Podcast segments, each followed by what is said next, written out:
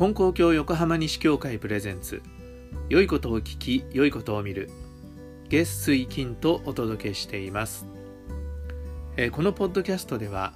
金光教の教えや考え方をもとにして幸せに生きていくためにお役に立つ話をお届けしています。今日は喜びを増やすコツの第3回です。えところでありの実が美味しい季節になりました。って言ってありの実お分かりになりますか？ありの実というのは梨のことです、えー昔から梨というのはなしにつながるないという言葉につながるということで、えーこれはネガティブな言葉だからありの実というふうに置き換えた、えそうやって使ってるということがあります、えこんなふうにマイナスの言葉を使わないでプラスの言葉に変えて使うというようなことがえどうも古来行われてきたようです。えこれに今日はちょっと近いことなんですがプラスの言葉を使うということで喜びを増やしていけるというお話です。えこれは昔聞いた四代金光様のエピソードなんですが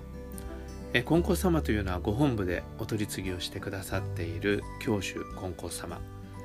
教祖様から数えて今の金光様が5代目ですがその前の金光様4代金光様のエピソードです。これは僕が目撃したわけではなくて、えー聞かせてもらった話なんですが、えーある時ご本部のお披露前で、えー金光様と昔からのお知り合いが、えーお参りに来られてでお結界で、えーいろんなお話をなさってたそうです。そしてその方が帰ろうとして立ち上がって、えーくるっと後ろを向いた時に金光様が「あご新米を下げるのを忘れておった」とおっしゃったそうなんです。そしてその次の瞬間すぐに金光様は「いやいや思い出させていただいたんじゃ」と言い直されたというお話です。えつまり金光様は忘れたというふうにね最初はおっしゃったんだけども忘れたというとこれはマイナスの言葉ですよね。忘れた忘れてしまった失敗したということですがそれを金光様はすぐにいやいや思い出させていただいたんじゃというふうに言い換えられたというんです。思い出させていただいたっていうとこれはプラスの言葉喜びの言葉感謝につながる言葉なんですね。こういうふうに私たちマイナスの言葉をプラスの言葉に言い換えることができたらこれはただ言葉を変えただけじゃなくて目の向けどころを変えるっていうことなんですね。で目の向けどころをプラスに変えると心が変わる。マイナスの感情だった心がプラスになる。プラスの感情になる。喜びになる。ということだと思います。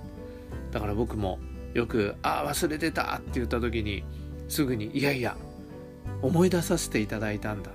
この時の金光様のことを思い出してその言葉を変えるように稽古しています。他にも